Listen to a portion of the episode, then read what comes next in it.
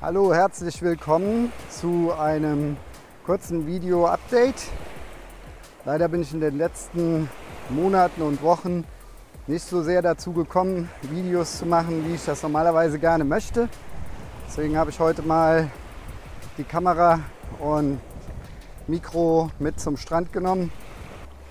Die Themen heute sind einmal die Einreise unter Covid-Bedingungen, der Status der Konsulate, insbesondere hier Frankfurt, Wien und Bern, sowie die EAD für E-Visum-Partner. Seit dem 8. November gelten auch einheitliche Regelungen für die Reisen in die USA. Nicht-US-Bürger müssen seitdem vollgeimpft sein, wenn sie in die USA einreisen möchten. Der Impfnachweis muss schon vor dem Einsteigen in ein Flugzeug erbracht werden und es gibt nur sehr wenige Ausnahmen. Akzeptiert werden alle von der FDA zugelassenen Impfungen sowie die von der WHO mit Emergency Use Listing, also EUL, versehenen Impfungen. Vollgeimpfte Personen müssen trotzdem weiterhin einen negativen Test vorweisen, der inzwischen innerhalb von einem Tag vor Reise in die USA durchgeführt werden muss. Bis zum 5. Dezember war die Regel noch drei Tage vor Abreise und diese Pflicht betrifft alle Reisenden, also auch US-Bürger. Kinder unter 18 Jahren sind derzeit noch von der Impfpflicht ausgenommen. Allerdings müssen auch Kinder ab zwei Jahren einen negativen Test vor Abflug vorweisen.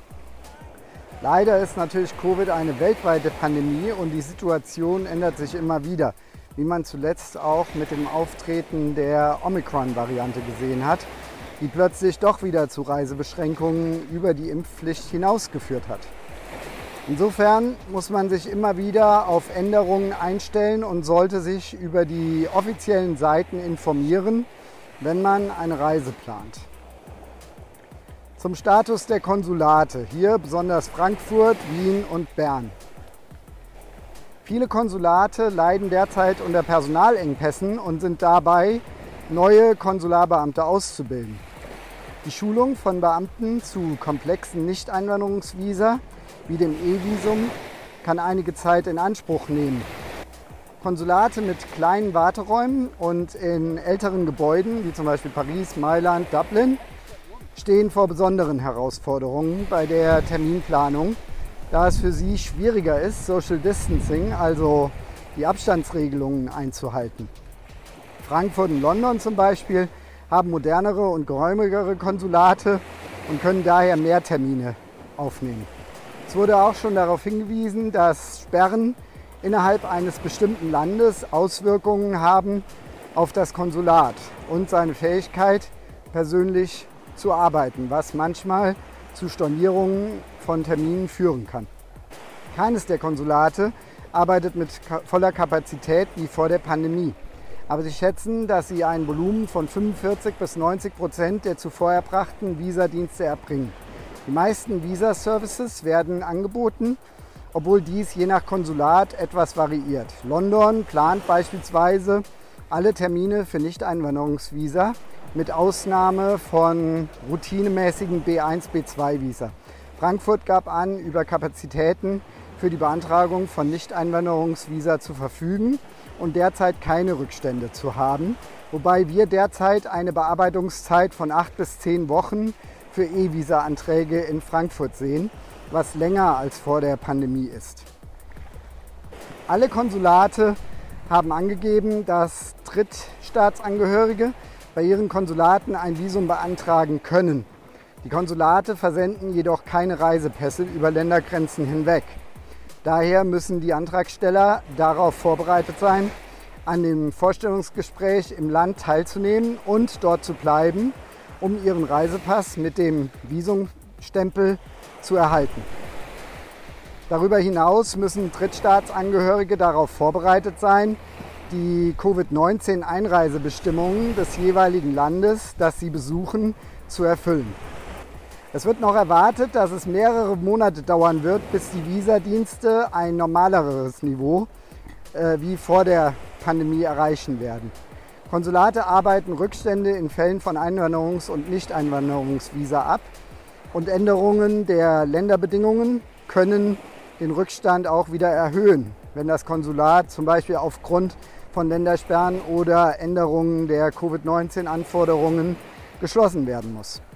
Anfang November hat USCIS eine neue Richtlinienbekanntmachung, eine sogenannte Policy Alert herausgegeben und damit klargestellt, dass künftig E-Visum-Ehepartner, also unterhaltsberechtigte E-Visum-Ehepartner, aufgrund ihres Status arbeitsberechtigt sein werden in den USA. Das sind sehr gute Nachrichten für alle E2-Visum-Ehegatten, da damit die teure und langwierige Beantragung einer EAD entfällt. Äh, USCIS plant innerhalb von vier Monaten die I-94s dahingehend zu ändern. I-94s sind die Aufenthaltsberechtigungen sozusagen, die man bekommt, wenn man in die USA einreist und möchten diese innerhalb von vier Monaten dahingehend ändern, dass die I-94 von E-Visum-Ehegatten eben diesen Status darstellen, dass also auf dem I-94 steht E2 Spouse zum Beispiel. Und sobald dies der Fall ist, gilt das gleichzeitig als Arbeitserlaubnis. Das heißt, ab diesem Zeitpunkt brauchen E2-Visum-Ehegatten keine separate Arbeitserlaubnis mehr zu beantragen, sondern können aufgrund ihres Statuses arbeiten, was eigentlich schon immer der Fall hätte sein sollen, aber von USCIS bislang anders gehandhabt wurde. Das sind sehr gute Nachrichten, weil dadurch auch keine Lücken mehr bei der Beschäftigung entstehen und E2-Ehegatten quasi direkt nach Einreise ihre, ihre Social Security Nummer beantragen können und auch dann direkt sowohl im E2-Business des Ehepartners oder aber auch extern eine Arbeit aufnehmen können. Ich wollte noch mal kurz ein paar Impressionen hier vom Strand filmen.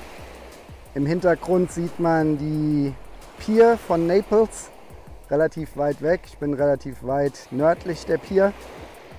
Der Golf ist heute traumhaft schön, glasklares Wasser und relativ ruhig, kaum Wellen wenig Wind,